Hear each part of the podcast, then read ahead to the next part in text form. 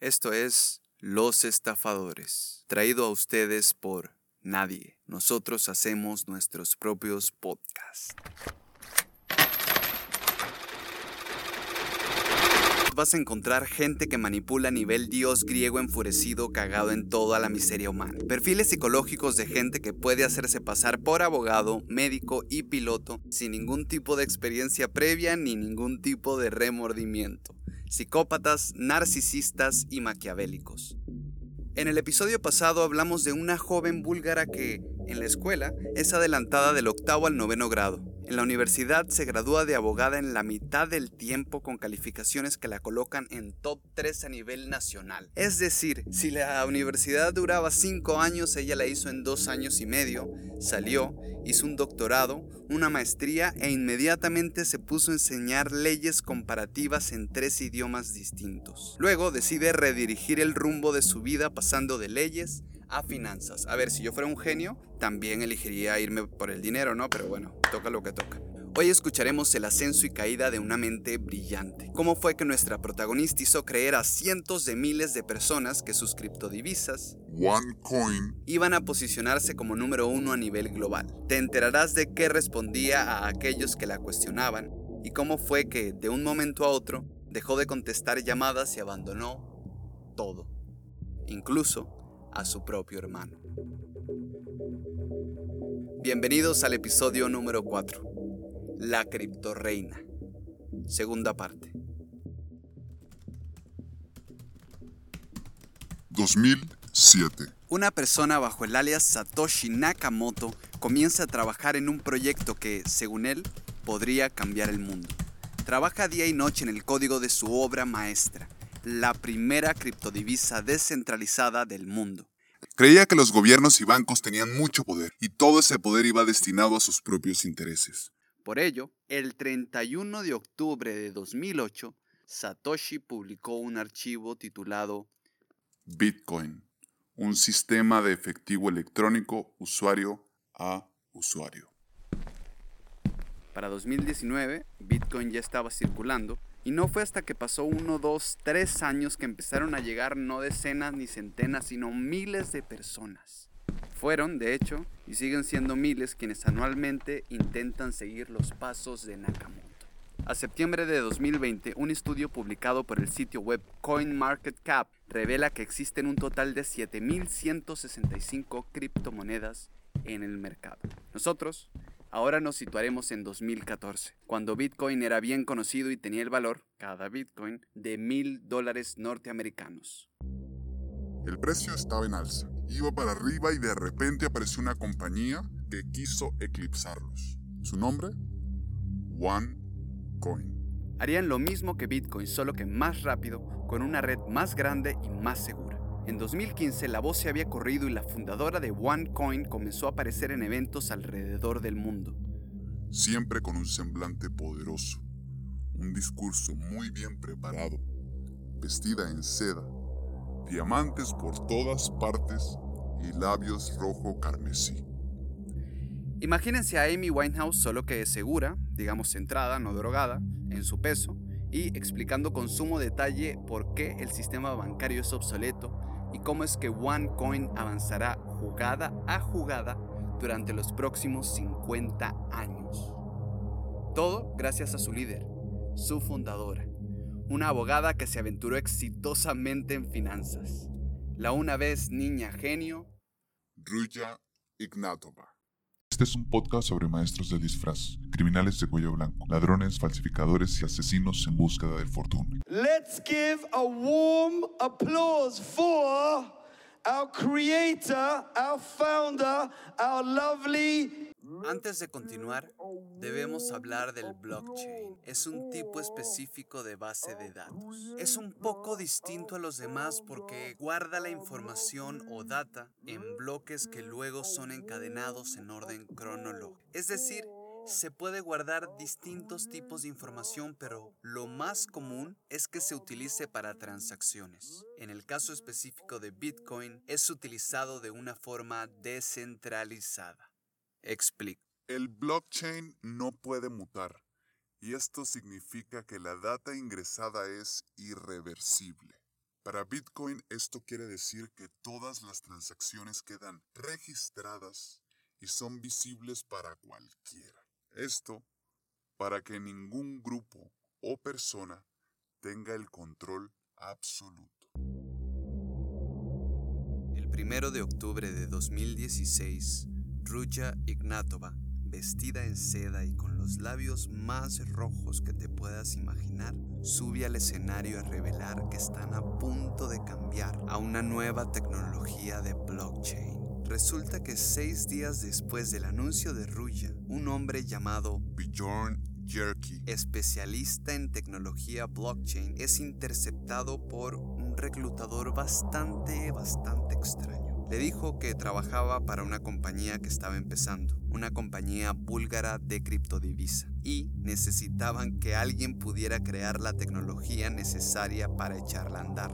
Le ofrecieron un sueldo de 250 mil libras anuales, un departamento en Bulgaria y un carro. Pero cuando Bjorn preguntó por el nombre de la compañía, no obtuvo respuesta.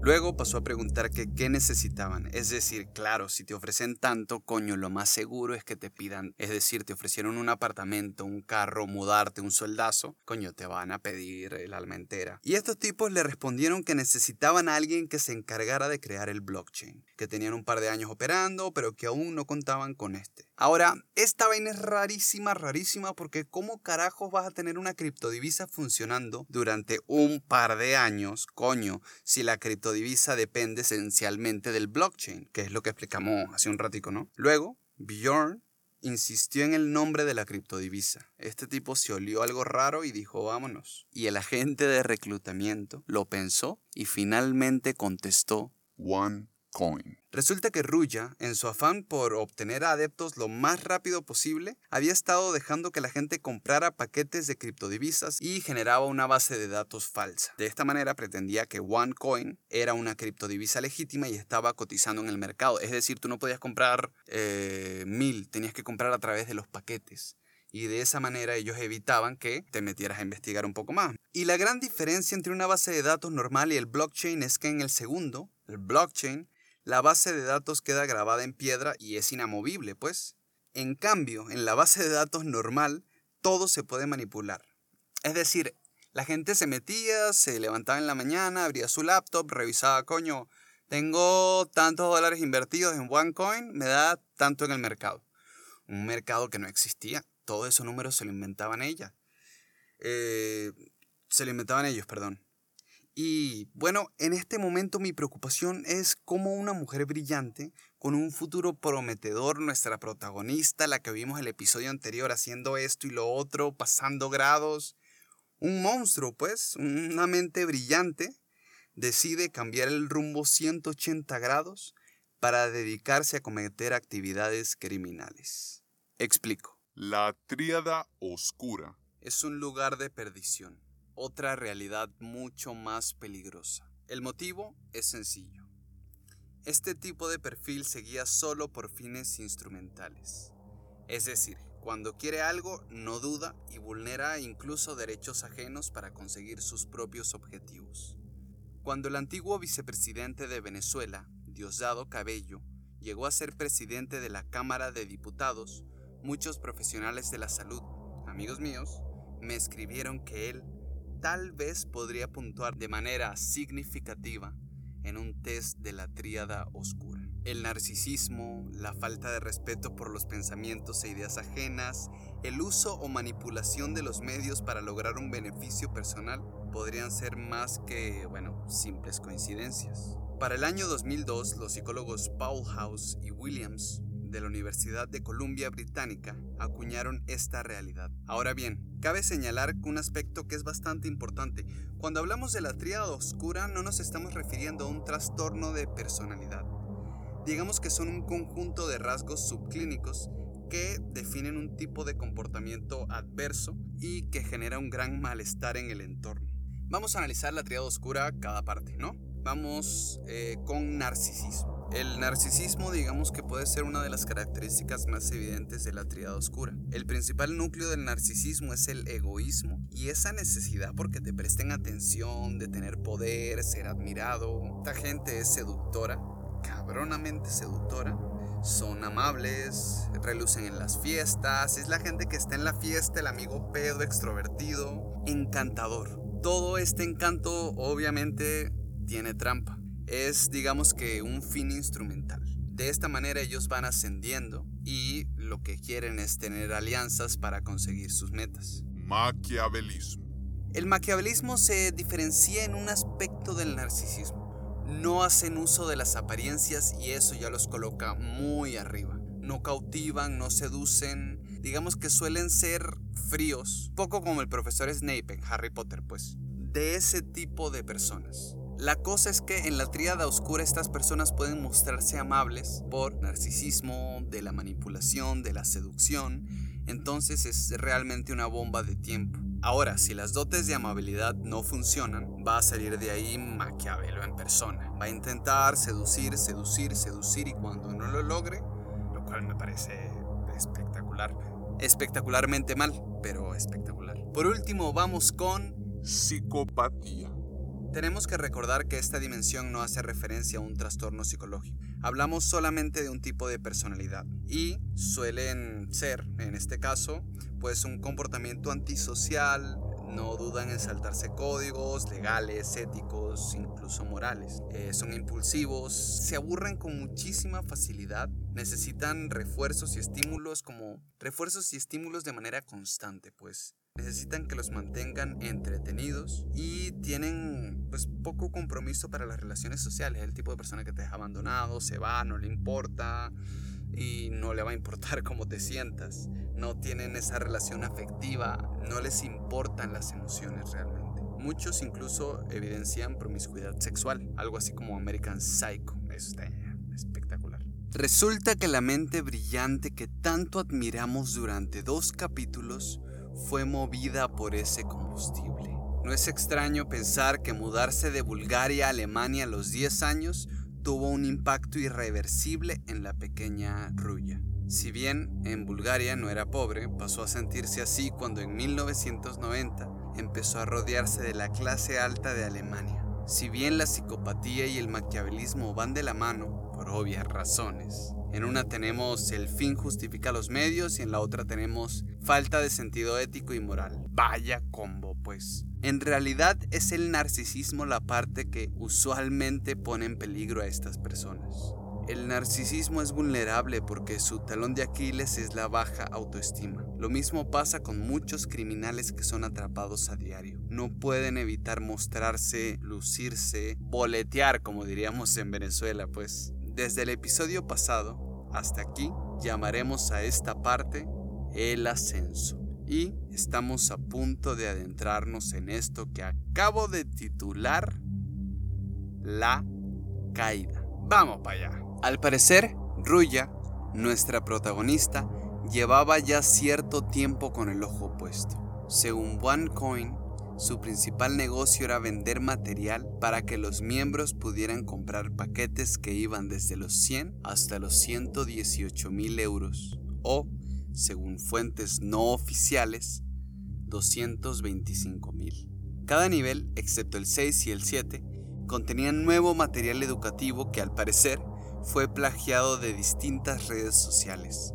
Sin embargo, en una reunión de reclutamiento, se hablaba de invertir en la criptomoneda y la parte educativa apenas y se mencionaba. El primero de marzo de 2016, sin previo aviso, OneCoin publicó un mensaje que decía que el mercado estaría cerrado por dos semanas debido a mantenimiento, excusándose con que era necesario debido al alto número de usuarios y que era debido también a una mejor integración con el blockchain que no me salgan con el blockchain ahorita. El 15 de marzo, dos semanas después de que el anuncio fue emitido, el mercado de OneCoin Exchange volvió, pero no había cambios. Todo seguía igual. Los inversores comenzaron a sospechar. Resulta que en 2015, la Bulgaria's Financial Supervision Commission presentó una alerta de posibles riesgos en nuevas criptodivisas, citando OneCoin como ejemplo,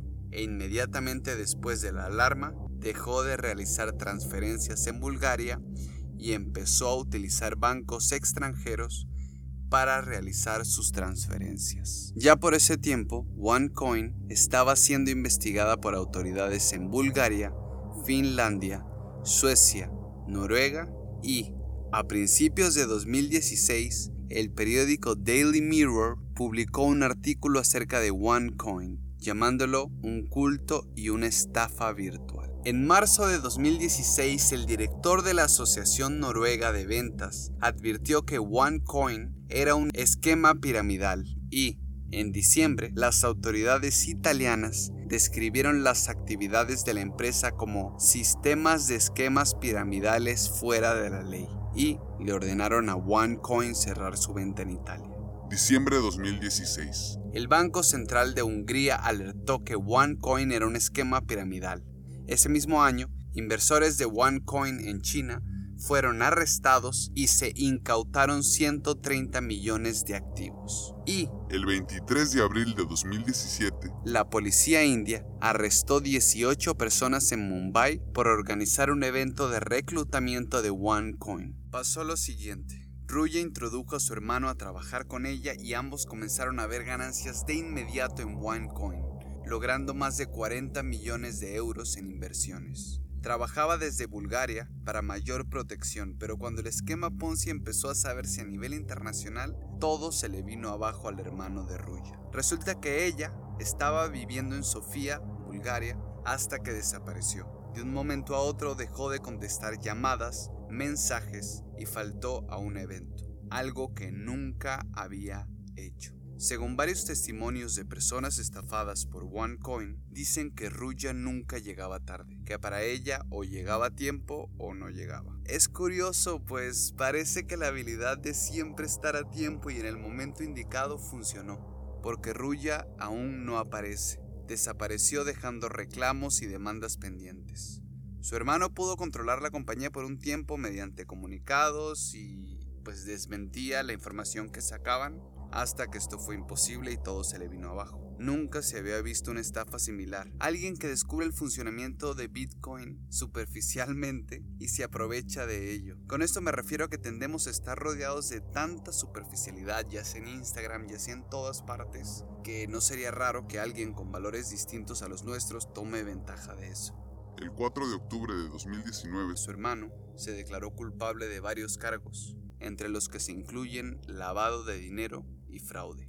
Al día de hoy, aún no se sabe el paradero de Ruya y para este año, 2021, el caso de Ruya sigue avanzando en los tribunales de Estados Unidos.